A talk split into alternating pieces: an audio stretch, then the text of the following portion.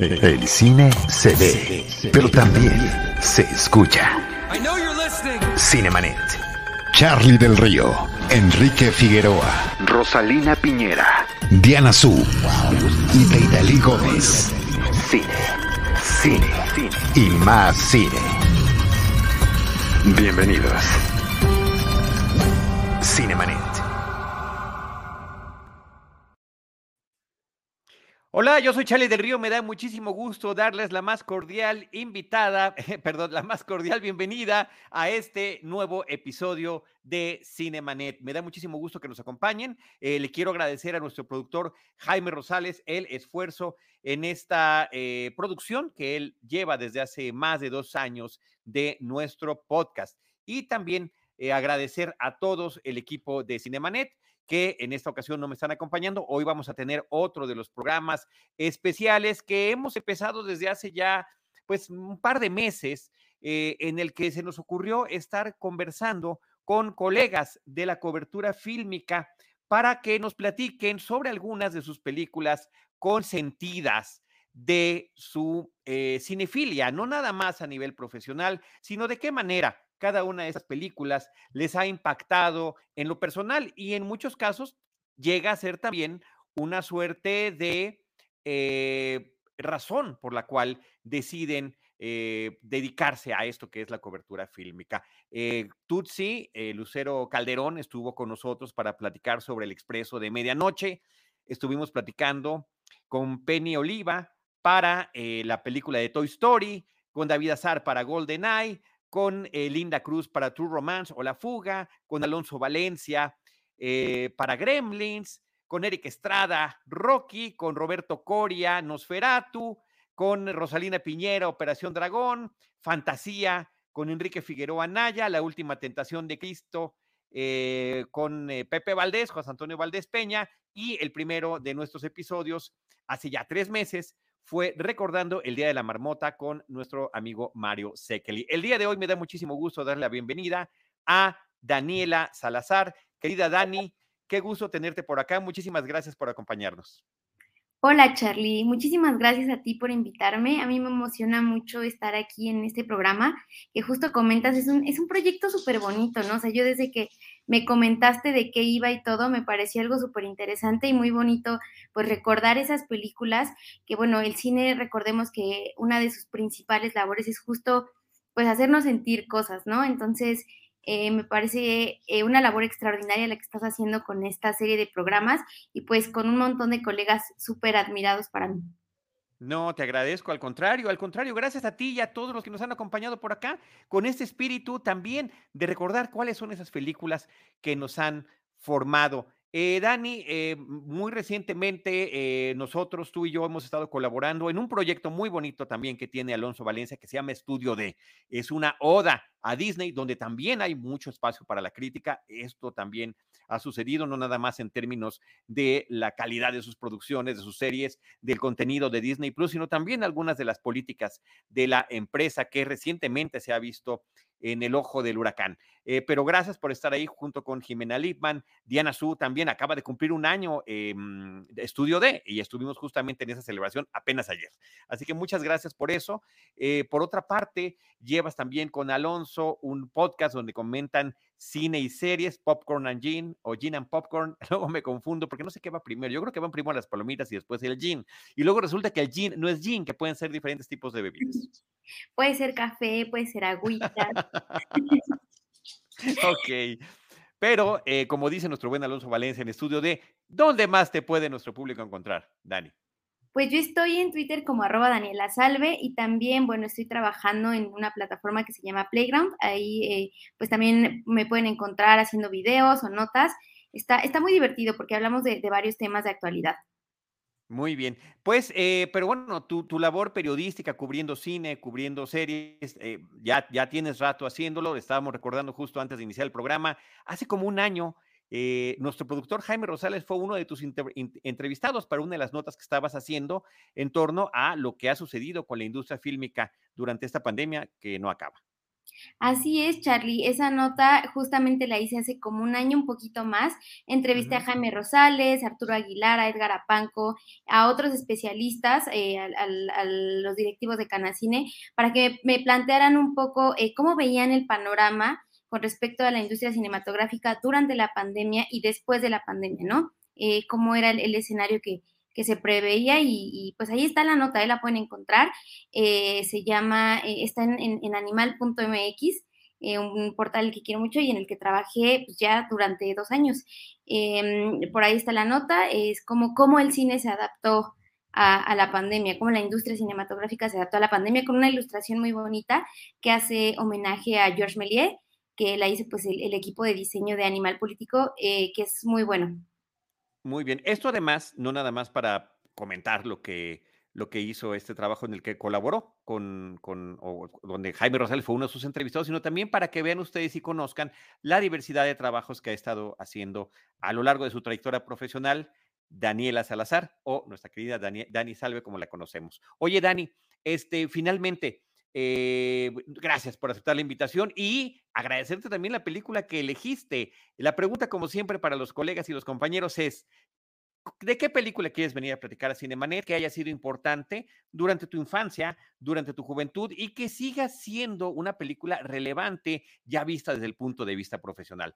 Escogiste Shrek y me gustaría que compartieras con nuestro público por qué la elegiste en primer lugar y cuáles fueron esos recuerdos que evocó fue muy bonito cuando Charlie, eh, pues en primer lugar, eh, me planteaste eh, pues la invitación al programa y dijiste justo estas como palabras mágicas, ¿no? O sea, una película que me remita a mi infancia, que me traiga grandes recuerdos y que sea una película que yo considere valiosa, pues en la actualidad ya como una profesional, ya que ves pues las, las, películas desde otro punto de vista, ¿no?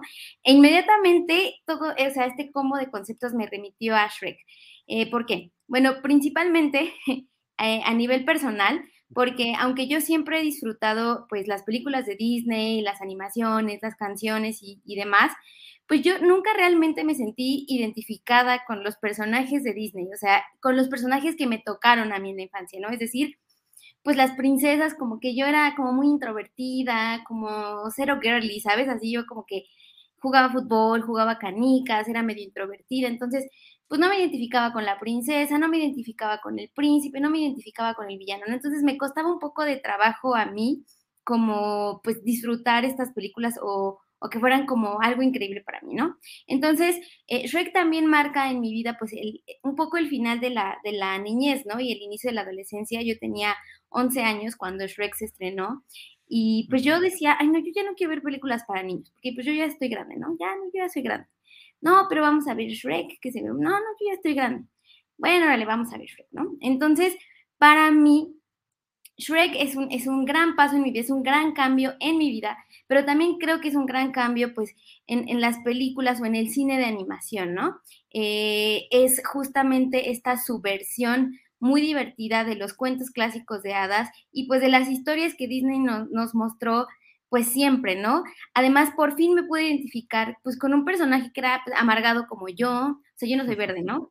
Pero pues estaba amargado, era un ogro solitario, eh, el que siempre era como el malo de las películas, ahora era el protagonista, ¿no? Entonces, eh, fue como de, mmm, ah, caray, o sea, esto está, esto está raro, ¿no? Esto está divertido.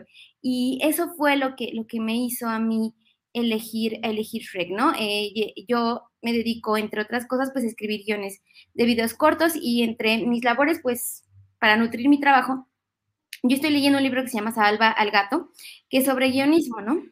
Y este libro, pues, nos dice que, como espectadores, nosotros, eh, para que una historia capte nuestra atención o nuestro interés, lo principal es que nos guste la persona con la que vamos a hacer el viaje, ¿no? Con quien vamos a acompañar eh, la historia. Entonces, una, de las premisas de este libro es que los escritores eh, o los directores de las historias, pues deben eh, hacer una escena en la que se presente al héroe, ¿no?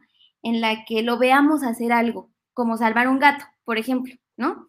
Entonces, eh, ay, mira, justo encontraste la, la, portada de este libro, sí, justamente es, se lo recomiendo, es muy bueno. Entonces, eh, este, em, este héroe tiene que hacer algo, ¿no? Que defina su personalidad y que, y que haga que nos caiga bien. Eh, y creo que Shrek hace esto muy bien.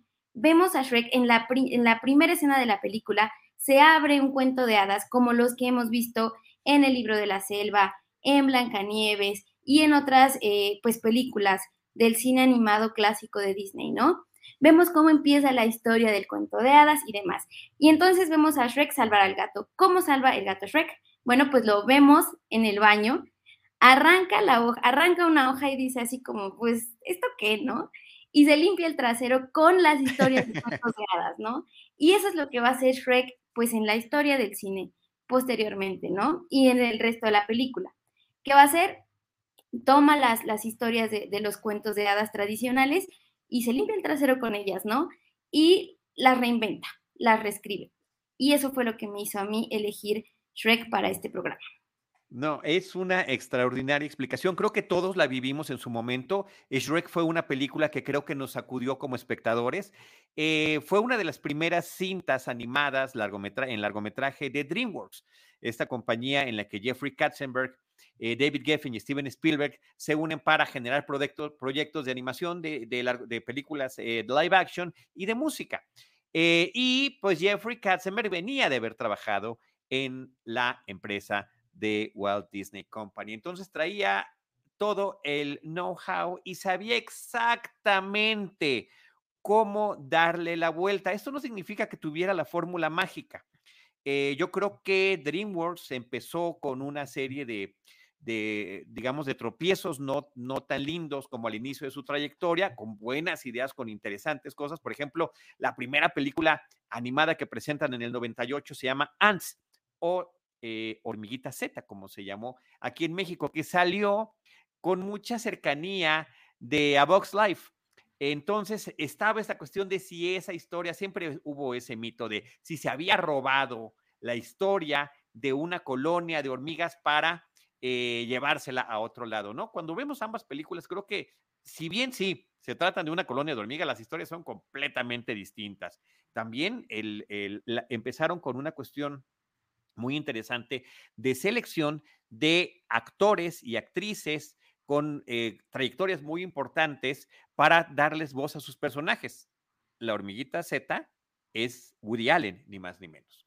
Y ahorita platicamos del reparto de voces que tiene esta película de Shrek. Pero bueno, eh, después vino El Príncipe de Egipto, eh, eh, The Road to El Dorado, que es, eh, me parece que fue la primera ocasión en la que Jeffrey Katzenberg visitó México para promocionarla. A mí en, el, en el, año 2000, a mí me tocó poder cubrirla para Sinergis en aquel momento. Después trajeron Chicken Run, que al final de cuentas, pues es como de otro estudio, pero la, la esta gran animación de, mm, Claymation o de Stop Motion, que es fantástica. A mí me, parece que es una película encantadora. No sé qué vaya a pasar ahora con la secuela que viene. Y la quinta fue Shrek, pero creo que Shrek es la que pegó con tubo. Fueron años para desarrollar este proyecto.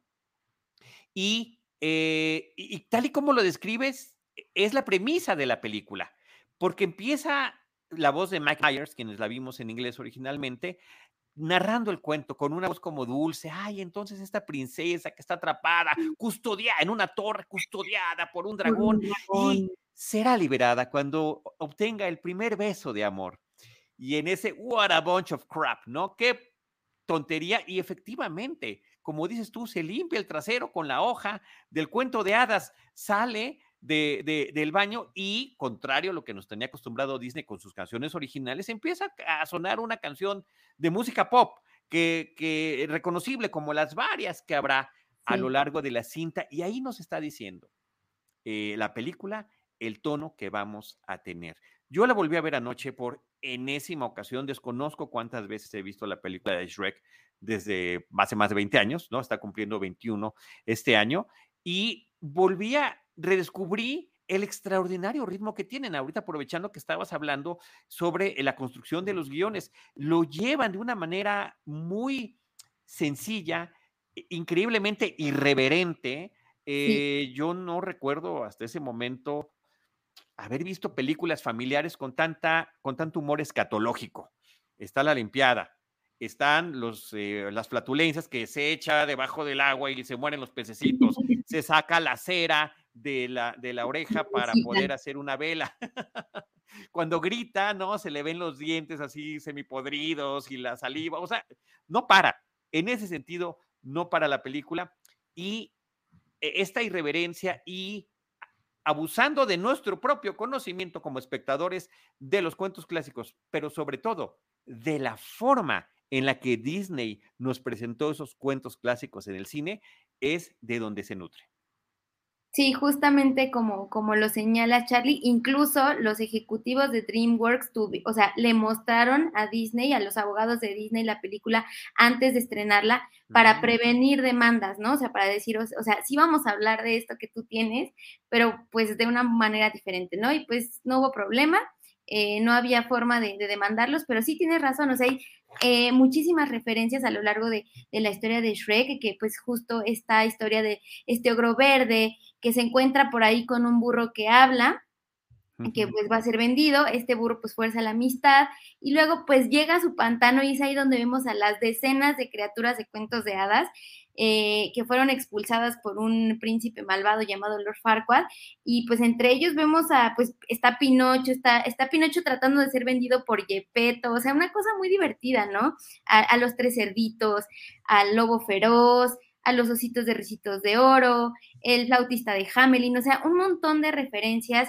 que pues eran conocidas para todos nosotros, pero en un contexto, o sea, completamente sacadas de su contexto, ¿no? Entonces, esto también eh, fue algo como, como súper divertido, ¿no? Que se valió justamente de, de, esta cultura o de este conocimiento que ya traíamos, eh, pues, adultos y niños, ¿no? O sea, porque siempre es, es muy importante decir esto, ¿no? O sea, que el cine de animación eh, en, mucha, en, en, muchos sentidos, pues no es para niños solamente, ¿no? También los adultos eh, podemos disfrutarlo y pues Shrek es también una de esas pruebas, ¿no? O sea, la gente en el cine, niños y grandes, o sea, carcajadas, ¿eh? Carcajadas es una de esas películas que le habla a los niños en de una manera y de otra forma también distinta al adulto, lo que también de alguna forma hace Pixar, pero en otro sentido.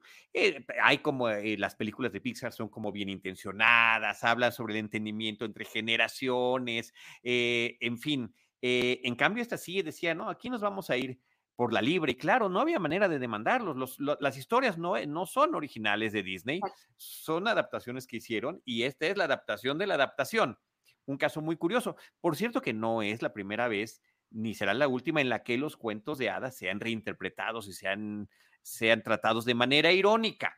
En la revista Mad lo hacía, tenía una sección donde justamente le daba el, giro de tuerca a los, a, los, eh, a los cuentos de hadas, no me acuerdo, una, además eran en una sola página.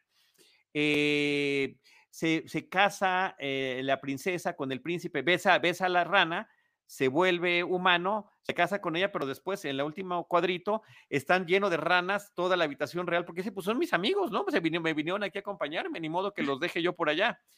Eh, Rocky Bullwinkle, una caricatura muy vieja, también tenía una sección donde se burlaba de los cuentos de hadas, y aquí en México, en el inicio de la trayectoria de Broso, justamente una de sus em, secciones era contar cuentos infantiles, ironizando sobre ellos y aterrizándolos sobre nuestra triste realidad nacional. Me acuerdo el de Aladdin, decía, Aladino que eres, ¿no? Y bueno, de ahí se iba con su peculiar sentido del humor. Pero esta forma en la que nos lo presentan en el shock, mira esta imagen que nos sacó. Jaime Rosales sacó la imagen del, libro que mencionabas y nos eh, ayuda siempre a ilustrar nuestros episodios, ahorita sacando una imagen de Rocky y Bullwinkle de eh, Natasha Fatal y Boris Malosnov, que era como se llamaba en español. Y permíteme, antes de cederte la palabra nuevamente, Dani, saludar a Néstor Montes, que desde el principio, cuando dijimos que por qué habías escogido, eh, dijo porque tiene capas, y después nos lo explicó como las cebollas, pero sí sabemos, Néstor, sí sabíamos que por eso lo decías. Ángel López, gusto en saludarte, dice Ángel que donde está Eddie Murphy hay humor escatológico. Eh, y mira, Ángel López también es como de mi generación, solo pinto lo que veo. Sí, ya estamos rucos. Eso decía Bullwinkle cuando estaba pintando con los ojos cerrados y sacaba unas imágenes, pues eh, vamos a llamarles em, que, no, que no tenía nada, este, puros rayones, ¿no? Y Wendy González, que también le mandamos muchos saludos, dice El Príncipe de Egipto y El Dorado, de mis películas favoritas de antaño. Saludos, muchísimos saludos por allá. Así que bueno, e, es un tema que nos va conectando con, con muchas cosas. E, esta, esta forma de eh, tratar a estos personajes de cuento, muchos que sí trató Disney, tú mencionaste ahorita varios que ni siquiera han aparecido en cuentos de Disney, pero que terminan siendo clásicos, ¿no? Los tres ratoncitos ciegos también, em, el, el hombre de jengibre, etcétera, etcétera, etcétera. Sí, sí, así es, Charlie. De hecho, ahorita que, que lo mencionaba eh, Wendy, pues justamente Vicky, Vicky Jensen, eh, que es la directora de, digo, eh, participó en El Camino hacia el Dorado y en, y en, Pollitos en Fuga y es quien, quien dirige Shrek, ¿no? O sea, Pollitos en Fuga, por ejemplo, también me parece una gran, gran película, como una apología ahí del, de la revolución y de, y de la lucha sindical, ¿no? Eh, por, por, los derechos de los trabajadores y demás. Eh, me parece eh, impresionante. Bueno, a, Andrew Adamson, que es también director de, de, Shrek, pues participó en Batman Forever, Batman y Robin y pues las crónicas de Narnia, ¿no? Ahí está Pollitos en Fuga que es una, una, buena película, pero como tú decías al principio, Shrek es, es lo que le da como el foco a, a DreamWorks en, en, en, aquel momento. De hecho, Shrek es la primera película que fue oficialmente ganadora al, al, primer Oscar eh, de película animada cuando se crea la categoría en sí, ¿no? Porque, bueno, Disney y Pixar habían eh, obtenido premios especiales, pero la categoría como tal pues no existía, ¿no? Hasta, hasta 2001 que se crea y es donde Shrek pues estaba compitiendo con Monster Inc. y con la película de Jimmy Neutron y pues finalmente se queda con esta con, esta, con este reconocimiento, ¿no? Que bueno, es más, más que merecido porque pues digamos que Shrek fue de alguna forma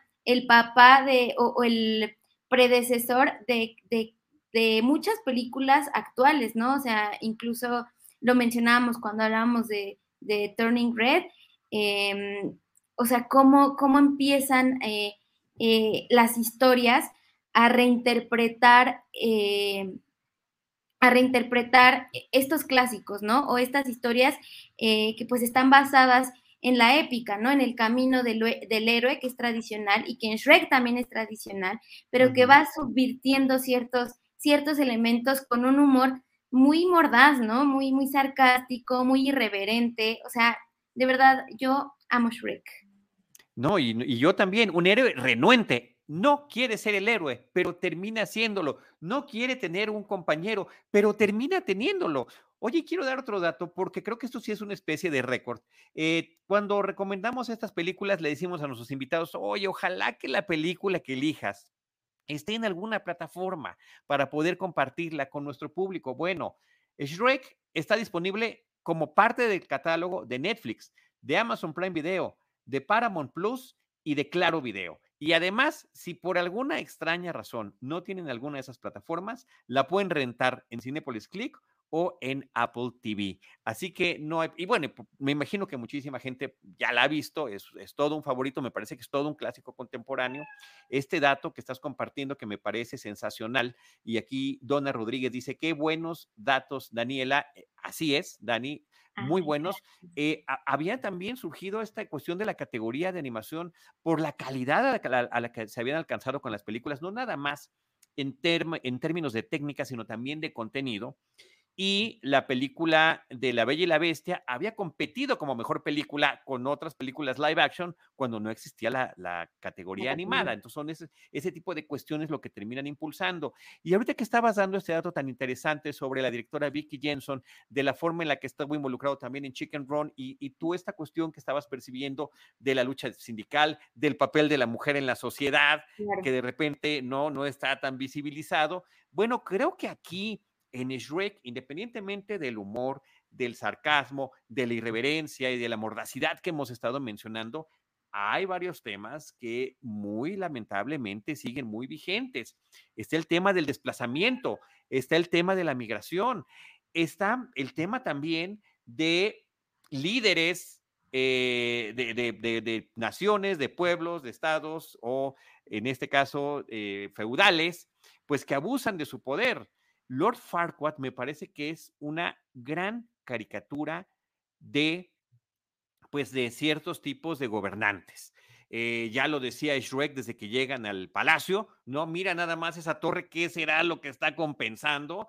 Este ser pequeñito, diminuto de tamaño, eh, pero con un ego eh, terrible que nada más necesita que el pueblo le aplauda. Y ahí vemos como si fuera un programa de televisión, cómo le va diciendo a la gente, no están estos individuos que están apuntando con carteles, aplausos, sorpréndase, dándoles indicaciones para poder ser eh, quienes. Y no se trata de que estemos haciendo alusiones a cuestiones contemporáneas, no, tristemente, pues esto que tiene más de 20 años, resulta que es el comportamiento clásico y de repente parece que como sociedad no aprendemos y no identificamos este tipo de personalidades.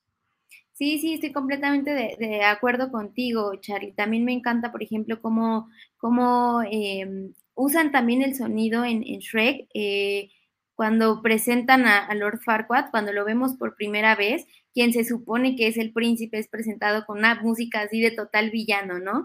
E inmediatamente vemos cómo le rompe las piernitas al hombre de jengibre y ahí lo está atormentando, ¿no? Pero tienes razón, o sea, esta película también tiene muchos subtextos que tienen que ver pues con, con estas convenciones sociales y con estas eh, estructuras de poder que nos resuenan a todos, ¿no? O sea, que, hemos conocido líderes eh, como Lord Farquaad eh, y justo también que hablabas como del desplazamiento, como las, las criaturas de hadas se ven obligadas a huir, eh, algo que vimos también en Encanto y que fue uno de los elementos por los que más me gustó esa película, ¿no? Que habla también de una forma acerca del desplazamiento que hubo en Colombia en los años 80 y que se marcó un poquito hasta los años 90 y quizá hasta la actualidad, eh, pues el desplazamiento de, las personas de sus hogares, pues debido pues, a, la, a la violencia, ¿no? A la violencia dentro del, del país. Y pues sí, también, por ejemplo, Shrek toca temas que muy interesantes también a nivel social. Y, o sea, es una, o sea, veámoslo en, retrospectiva, es una película de 2001, ¿no? O sea, previa al Me Too, previa a la explosión, por ejemplo, del movimiento eh, feminista, como lo conocemos tal eh, como es ahora, pero incluso eh, en, en, ese momento pues Fiona era, era una princesa poco convencional, ¿no? O sea, era una princesa que se sabía defender, que sabía artes marciales, ¿no? Entonces, eh, eh, esto, por ejemplo, a mí también me, encanta, ¿no? O sea, es, algo que, me parece muy bello de, de Shrek. Porque va rompiendo los estereotipos. Uno tras otro nos lo va eh, resquebrajando. Inclusive ella está consciente de que es un estereotipo y bueno, de que tiene que esperar en esa torre. Cuando ve que llega el supuesto caballero, pues hasta se acomoda, ¿no? Y se limpia. Y se... Pero después vemos que efectivamente tiene su propia personalidad que efectivamente, como estás mencionando, ella puede valerse por sí misma. En películas posteriores veremos en una realidad alterna a qué grado llega ese valor y coraje que ella, que su personaje puede tener, pero que queda perfectamente planteado desde esta primera película y como también una cuestión que me parece que tú ya lo marcabas desde el inicio porque sigue siendo muy relevante, el protagonista es el logro, el logro que en cualquier otro cuento debería de ser el, el villano, debería de ser la criatura, debería de ser a, quien se le teme. No, a ese lo podemos, eh, podemos eh, tener empatía con él, podemos entender por qué prefiere su soledad y también podemos entender cómo poco a poco, ahí está también la parte de, del, pues sí, tiene que haber un poquito el tema de las, eh, eh, la, del, ¿cómo se dice? De la, de la moraleja, ¿no? Puede ser amistad, se puede enamorar, puede, también puede cambiar, pero no cambia su físico. Y el físico de la princesa Fiona al final de la película es una bofetada con guante blanco a todos y absolutamente todos los cuentos e historias de princesas que habíamos tenido hasta ese momento. Claro, es una, es una completa patada así a los cánones de belleza que, están impuestos, pues, eh, y que son opresores, ¿no? De alguna forma, pues, de las niñas, de, los, de, de las mujeres o del papel de las mujeres, pues, a nivel social, ¿no?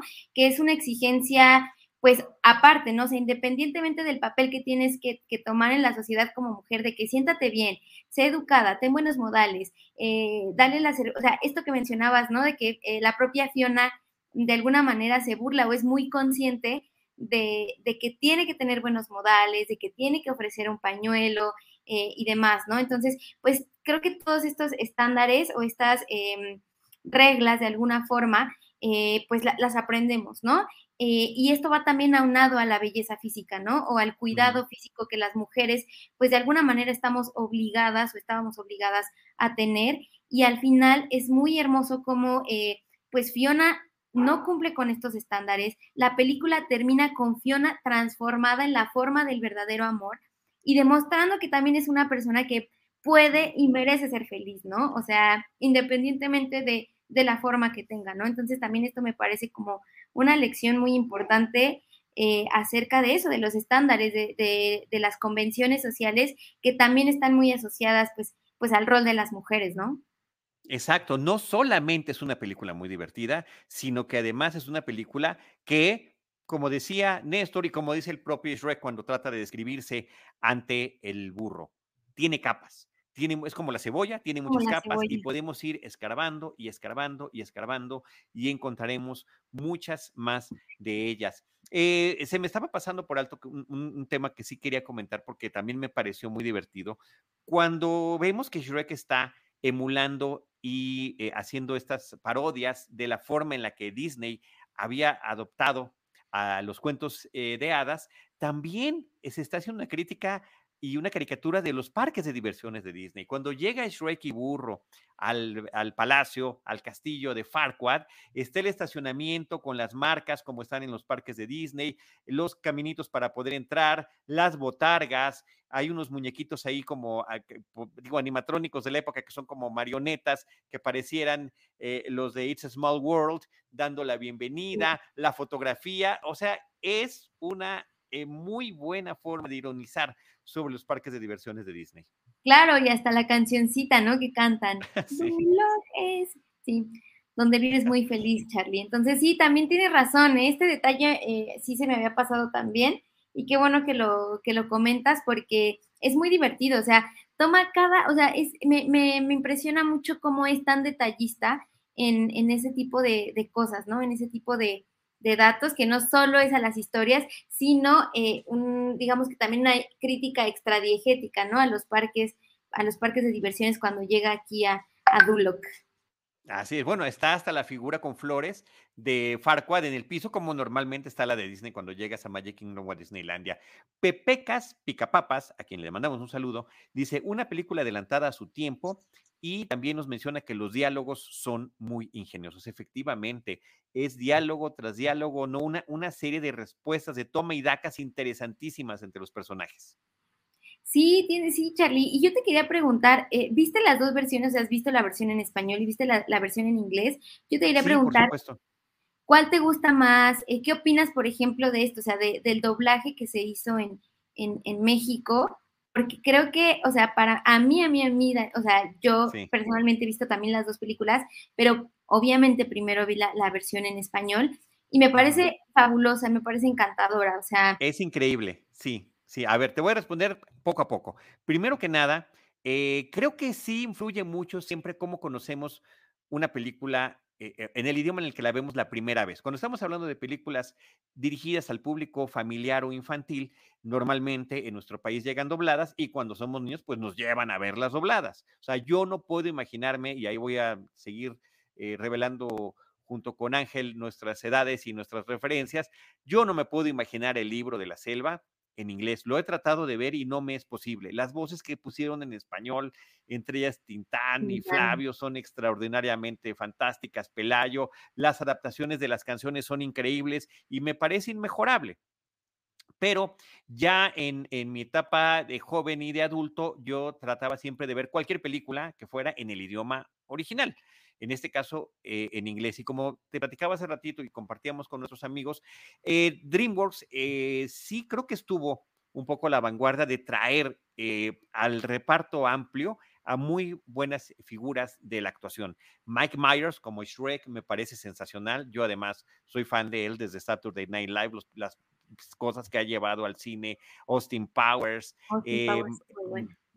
por supuesto, hoy, citaba justamente en, alguno de los... Em, de los tweets que puse eh, a, a, Wayne's World, ¿no?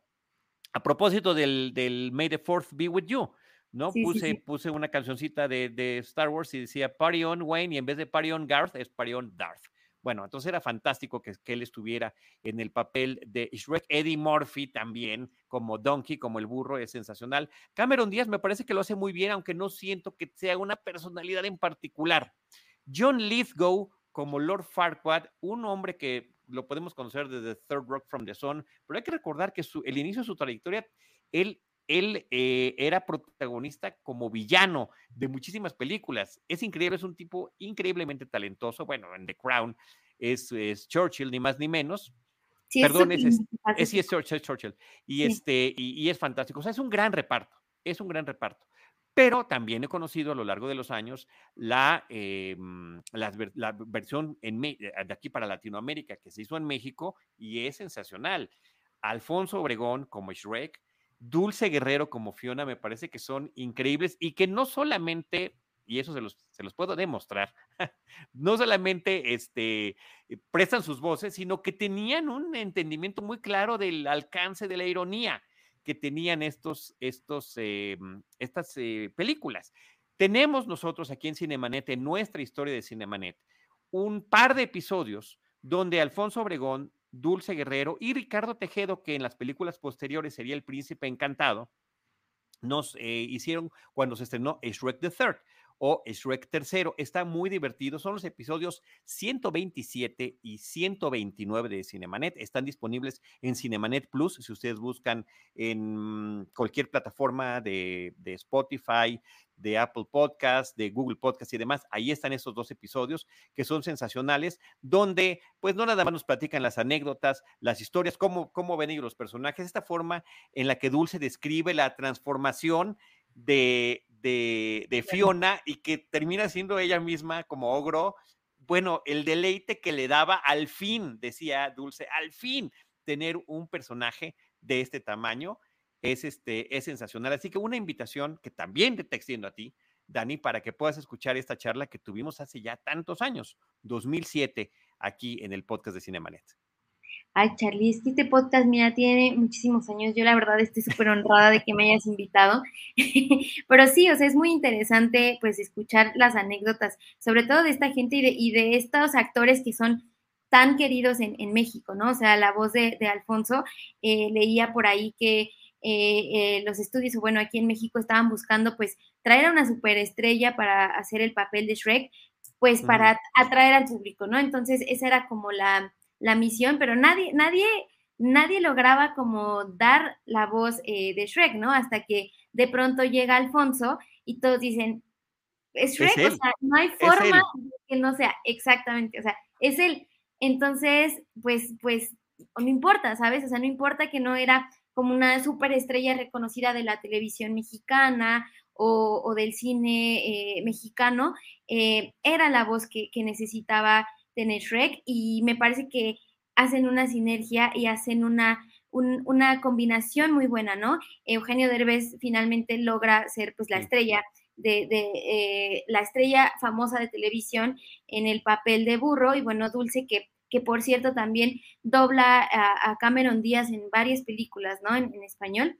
Entonces, em, me pareció un equipo extraordinario. A mí generalmente no me gusta eh, muchas veces como tropicalizan o hacen demasiado locales los chistes o los diálogos en algunas películas animadas en México o en Latinoamérica, pero creo que Shrek, eh, salvo algunas excepciones pequeñitas, no lo hace mal, ¿no? Siento que lo hace bien, logró conectar con el público de México, o sea, lo habíamos ya hablado, no solo con los niños, sino también con el público adulto. O sea, es como una película dos en uno, ¿no? O sea, trae chistes para ambos y yo también la, volví a ver hace, hace un ratito y dije, wow, o sea, qué, bien envejeció, envejeció Shrek, ¿no? O sea, sigue teniendo estos grandes valores y sigue siendo pues esta película que puede, es divertida, tiene un ritmo eh, rápido y, y es esto, o sea, es una película que pueden entender perfectamente niños como adultos y sobre todo esto, ¿no? O sea, que es una, una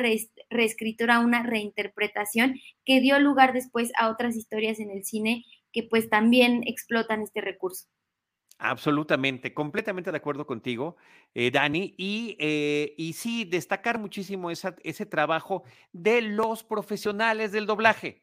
Eso me parece que es muy relevante destacarlo y subrayarlo. Y por eso también escuchen, porque ellos desde, desde entonces traían esta inquietud. Y pues vemos que cada vez más hay esta tendencia a necesitamos a la estrella, necesitamos a la, ya no la estrella, el actor. Yo estoy diciendo, cuando hablo de, de eh, DreamWorks, que empezaron a escoger actores y actrices. Eh, al final de cuentas son profesionales de la actuación. Claro. En el caso de México, donde se dobla mucho eh, material, pues tenemos a profesionales del doblaje, pero existe como esta necesidad de si necesitamos también una celebridad. Es qué bueno que fue Eugenio Derbez, lo hace muy bien como, como burro, también le dio una identidad a nuestro burro para la versión en, en, en español, pero pues últimamente las cosas han ido, creo yo, empeorando porque ya no nada más es eh, sacar una celebridad de donde quiera que la saques, ¿eh? porque celebridad no es lo mismo que talento. Me parece que son dos cosas que podemos y que tenemos muy claro que son distintas y que sigue esa tendencia hacia buscar celebridades y no verdadero talento, en este caso de voz, que, insisto, Alfonso, Dulce, y en las películas posteriores, eh, Ricardo y todo el equipo eh, que, que, trabaja en esas películas, pues es, es sensacional.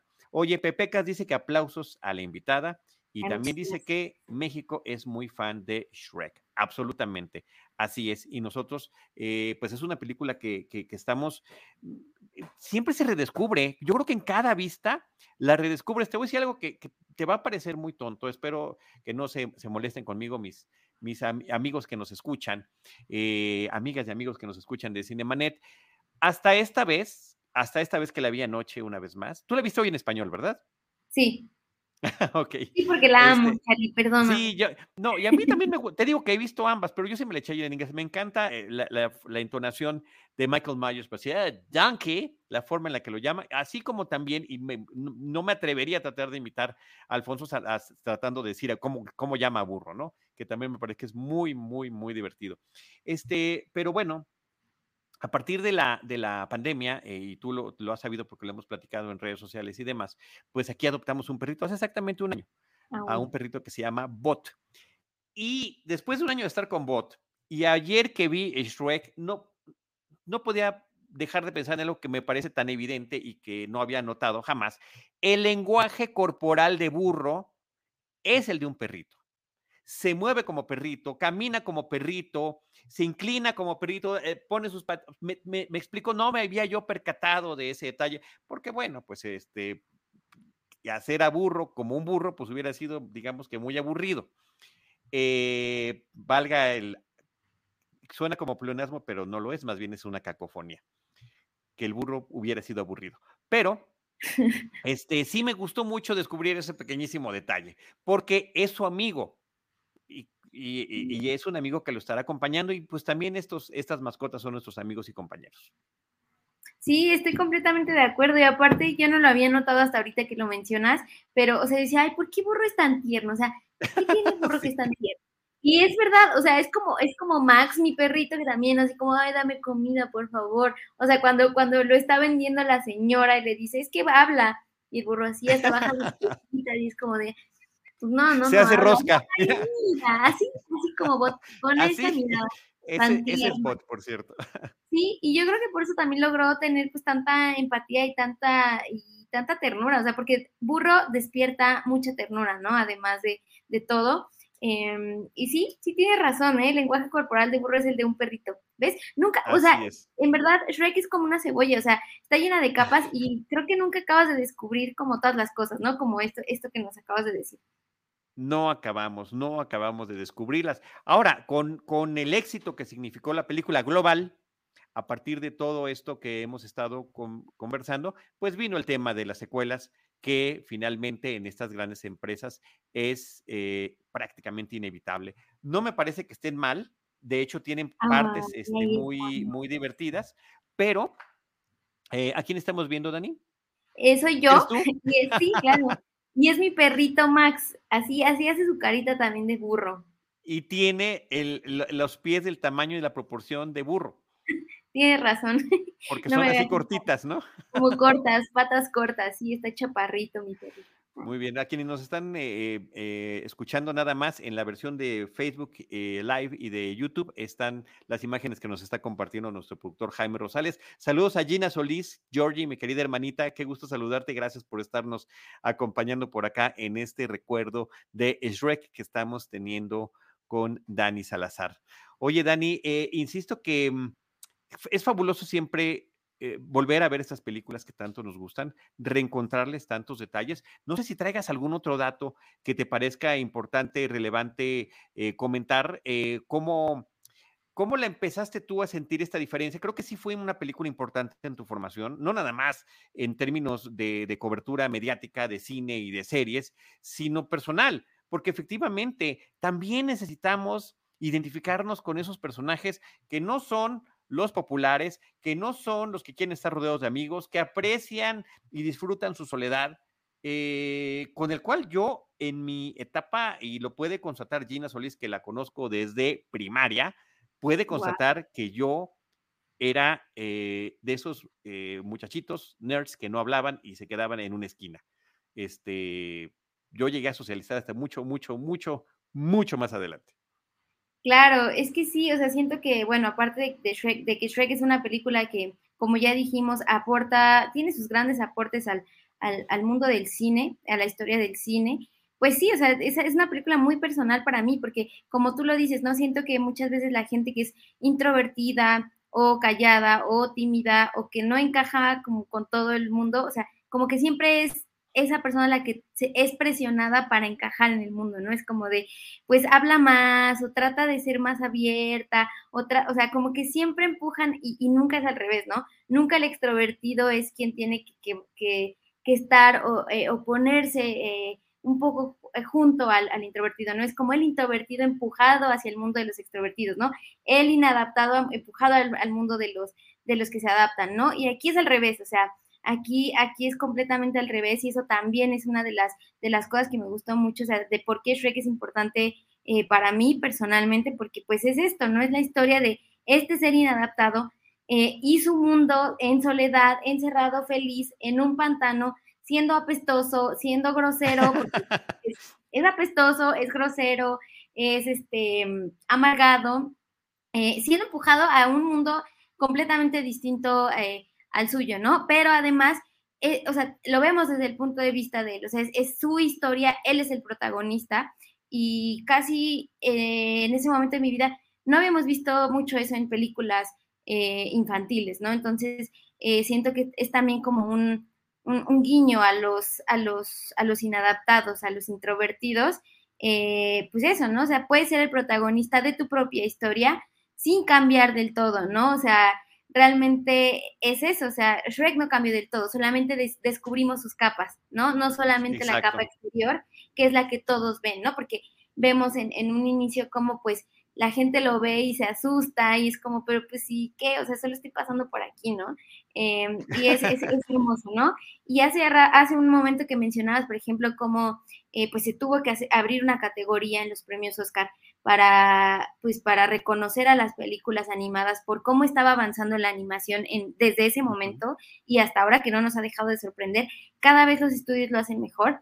Pues Shrek se tardó cuatro años en, en, en terminarse, o sea, imagínate, una película que se tardó cuatro años, pues por las dificultades y por los retos que implicaba, ¿no? Hacer una animación de este nivel en su momento, ¿no? Que bueno, pues ahora ya hemos visto cosas muy, muy increíbles, eh, principalmente pues, pues de Pixar y, todo eso, ¿no? Y de que, eh, a propósito de lo que estás comentando, en estos cuatro años, más de cuatro años de trabajo, también involucró la prueba con las audiencias, que es algo que normalmente hacen los estudios. Pero en este caso, Katzenberg estuvo insistiendo, no, es que otra vez, otra vez, otra vez. Por ejemplo, la canción de Smash Mouth con la que abre la película, era así como, vamos a poner esta música temporal. El público reaccionó increíblemente bien a eso y por eso es que termina quedándose esa, esa, esa melodía. Y a propósito de lo que decía yo de las visitas de Jeffrey Katzenberg a México, aquí estamos, mira, esto sucedió cuando en el 2002, cuando vino a promocionar Spirit, pero un par de años antes, cuando vino a promocionar El Dorado, le preguntaban, ¿y qué sigue, señor Katzenberg? ¿Qué más va a haber en la conferencia de prensa en un gran hotel aquí en la Ciudad de México? Decía, bueno, pues estamos trabajando en una película sobre un ogro que va a ser el protagonista y es grandote y verde, ojalá que les guste y nadie peló, o sea, no no teníamos idea del alcance de lo que nos estaba diciendo, de la relevancia de lo que nos quería decir con esta historia que estaba pues a un año de llegar a nuestras pantallas, a las pantallas de todo el mundo y lo que eso significó. Así que, este, qué padre, ¿no? Que, que, que les haya funcionado y que se vale, por supuesto, en el arte y en el cine, el ensayo y el error, el ensayo y el error, vamos viendo, vamos acomodando hasta que las cosas funcionen. Oye, un, último detalle que por cierto me parece interesante, a ti te gusta mucho Mulan, si no me, si no me equivoco. Sí, sí, también. Qué bonito que Eddie Murphy también sea el que le da la voz a este dragoncito que se llama Mushu y que sea en, en Shrek donde se enamore de una dragón. Sí, sí, es cierto, es súper gracioso. También creo que, ah, mira, o sea, también otro detalle. Eugenio Derbez dobla Mushu en, en español, no recuerdo, pero ah, creo que sí, ¿eh? Ok, ese sí no me lo sé. Sí, y creo que también, sí, creo que también lo dobla. O sea, qué, qué, detalle tan bonito e interesante, ¿no? O sea, que haya ahí también la repetición de estas dos estrellas haciendo. Sí, Pepecas nos dice que sí, está con, doblaje. Sí, sí, sí, el doblaje. Sí, es buen detalle, pero, pero además de eso, no nada más, el, ah, mira, son los mismos, son las mismas voces, no, de que sea también una de tus películas consentidas. Ay, me encanta Mulan, de verdad también es una de mis películas de Disney que también me marcó muy profundamente, pues por, por todo esto, ¿no? Como de, del, del, papel distinto de las mujeres, pues en su entorno, en su entorno, en su entorno inmediato y, y a nivel social, ¿no? Es muy importante también Mulan, Mulan para mí. Y, y ay, qué buena anécdota también la, la de la, la, que mencionabas hace un momento. Mira, justo ahí están los, los papeles que ha doblado eh, Eugenio Derbez. Y sí, justamente me quedo por completo con Burro y con, y con Mushu. Gran, gran, gran, grandes personajes, ¿no? Mulan también no la he visto en inglés y también me gusta mucho en inglés. Y qué bonita la anécdota que nos contabas ahorita de Jeffrey Katzenberg, ahí donde estaban, donde estaba su foto así de una gran celebridad y al, y al lado Jeffrey Katzenberg. Este, eh, Muchas gracias. Tardé en decir, ¿qué, ¿qué pasó? No, gracias, Dani. Muchísimas gracias. pues mira, la, celebridad, la gran justo te decía ayer que no es tanto el conocimiento, sino el kilometraje, ya lo que uno lleva hasta ahorita. Ahí, ahí son las, las, otro tipo de capas las que se han ido acumulando a lo largo de esta trayectoria de la cobertura fílmica. Y ahorita además que terminemos el programa, a ver si lo compartimos en, algún, en alguna red social, Jaime Rosales, nuestro productor, nos quiere contar una anécdota sobre Jeffrey Katzenberg. Vamos a ver, ya que nos la cuente, si, eh, si se puede comentar o no en algún, en algún momento. Eh, Dani, muchísimas gracias. De verdad que ha sido una plática deliciosa contigo. Qué bonito recuerdo nos traes de Shrek. Qué padre que es una película que está tan disponible. Eh, volteo para ver mi teléfono porque ahí es donde anoté, donde ve, tengo la aplicación que te dice en cuáles plataformas está disponible. No hay pretexto para no volverla a ver, volver a redescubrir tantas cosas que nos da quienes nos están escuchando, si quieren también decir, oye, además de lo que dijeron, estoy o no de acuerdo, pero yo encontré esto, esto, esto y esto. Yo creo que cada quien va a poder estar descubriendo capa tras capa, tras capa, tras capa de un proyecto tan propositivo como lo es esta película. Sí, estoy completamente de acuerdo y pues eso, o sea, animarlos a, volver a verla, o sea, es, es diferente cómo aprecias una película cuando eres niño y cómo eh, la vuelves a ver cuando eres adulto, ya después de tantos cambios también que ha habido tanto en el cine como a nivel social, como a nivel animación y ver cómo realmente Shrek sí es una película muy adelantada a su época por todas estas eh, estos subtextos que ya hemos mencionado, ¿no? No, no solamente la reinvención de los cuentos de hadas eh, de esta manera irreverente, divertida, sino estos guiños, estos llamados sociales, como lo que mencionaba Charlie acerca de, pues, las personas con poder, el papel de las mujeres en, la sociedad, eh, eh, eh, los cánones de belleza, ¿no? Incluso que también se abordan en, las, en las secuelas de, Shrek. me encantó, por ejemplo, que hubo, hubo oportunidad de, dejar a Shrek y a Fiona guapos, guapos, o sea, claro, claro, también sí, en una realidad alterna, Exacto, y no pasó, ¿no? O sea, finalmente se quedaron de la forma en que, en que eran, ¿no? Y eso me parece magnífico. Entonces, Shrek tiene muchos, muchos, muchas cosas por descubrir, incluso cuando eres adulto, ¿no? Entonces, yo los invitaría a que la vuelvan a ver y nos cuenten así como, ay, pues que yo descubrí esto, ¿no? Y demás, como ahorita que Charlie ya me hizo descubrir y darme cuenta que Burro en realidad es un perrito en el cuerpo de un burro. Es un perrito. Oye, este, otro detalle también, hablando de estas cuestiones que está comentando la película, la manipulación de la población y de la gente. ¿Cómo puede alguien desde, la, desde el lugar del poder manipular algo para que se convierta en esta turba eh, violenta que quiere linchar a alguien más, porque le dijeron que había que lincharlo, porque pusieron un letrero que decía que esa persona era mala, porque es un ogro, es un ogro, es malo. Eh, son un montón de lecturas que podemos tener en torno a todo esto y que creo que son son buenas e interesantes reflexiones que podemos tener y que son muchísimas que nos da la película. Y sí, otros aciertos muy buenos en las películas posteriores. Eh, la trampa de Rumpelstiltskin me parece fabulosa también, eh, eh, digamos que abonando sobre estos terribles prejuicios y machismos, ¿no? ¿Cómo convence a los papás para firmar el trato? Porque su hija no se ha casado. Y además el remate que me parece increíble en español, ese sí me lo sé en español, y es que ella ya no está tan joven, ¿no? Y boom, eso es lo que, lo que hace que el papá diga, no, voy a firmar de una vez este, este trato tan tremendo. En fin, este, Dani, qué gustazo. Gracias, gracias por eh, acompañarnos, por animarte a estar aquí con nosotros a platicar en Cinemanet, que no sea la última vez. Hay muchas cosas que, comentar en torno al cine. Este, y también invitar a, quienes nos escuchan a que vean y escuchen, ven y escuchen, porque también está disponible en YouTube Popcorn and Gin y por supuesto Estudio de los martes, este proyecto tan querido de Alonso Valencia con Jimena Lepman. No, Charlie, muchísimas gracias a ti por invitarme y sí, pues los invito a que, a que nos sigan en todas nuestras, nuestras redes. Eh, yo estoy como arroba Daniela Salve, participo con Charlie también a veces en Estudio D y tengo mi podcast con Alonso en, Popcorn and Gin, entonces pues ahí nos pueden ver hablando de cine todo el tiempo. Eh, la nota que decía, que comentaba Charlie al principio de, de la transmisión se llama La transformación obligada, cómo la industria del cine se adapta en plena crisis para sobrevivir eh, es, eh, está en animal.mx, es donde pues entrevisto a expertos, a la gente Canacine, a Jaime Rosales, Arturo Aguilar, Edgar Apanco, con perfiles muy distintos, pero muy especializados en, en, diferentes temas que tienen que ver con la industria cinematográfica, ¿no? Eh, que bueno, pues es, algo importante y pues se vio, pues sí, sí hubo una gran transformación.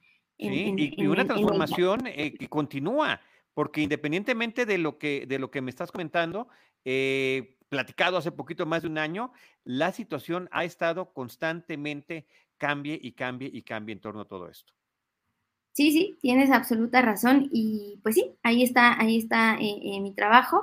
Y Charlie, de verdad, muchísimas gracias. Para mí es un honor estar aquí contigo, pues en un podcast que tiene ya esta trayectoria y pues donde aquí ha pisado también muchísimas celebridades muchísimos amigos, muchísimos compañeros, también eh, la, parte que tiene que ver con el cine mexicano las entrevistas. Gracias a ti. Yo quiero reiterar la invitación a que se lancen al episodio 127 y 129, las voces de Shrek III con Alfonso Obregón, que es el que hace Shrek, Dulce Guerrero, que hace Fiona, y Ricardo Tejedo, que es el príncipe encantado. Yo las escuché también recientemente y son unas conversaciones muy interesantes. Y por aquí nos está mencionando eh, Aquiles eh, dice, em, nos deben algo de Star Wars por May the Fourth be with you. Aquí somos fanáticos, yo en particular mi cinefilia se la debo a Star Wars en mi infancia. Así que tenemos una de por dar alguna referencia eh, de los cielos, de programas dedicados a Star Wars película por película, por eh, por edades, por gustos, por todo. Te voy a pasar después, aquí les eh, sigue en arroba Charlie del Lobo, arroba Cinemanet. Tenemos ahí links a un montón de episodios que hemos dedicado a Star Wars a lo largo de los años. Querida Dani, muchas gracias. Gracias a nuestro productor Jaime Rosales y eh, gracias al resto del equipo Cinemanet. Dani, nos vemos muy pronto. Amigos, gracias por estar con nosotros. Nos vemos, y les recuerdo, gracias. Gracias, Dani. Y les recuerdo que nosotros estaremos esperándoles en nuestro próximo episodio con cine, cine y más cine. Esto fue Cinemanet con Charlie del Río, Enrique Figueroa, Rosalina Piñera, Diana Su y Teitali Gómez. El cine se ve, pero también se escucha. Cine, cine y más cine.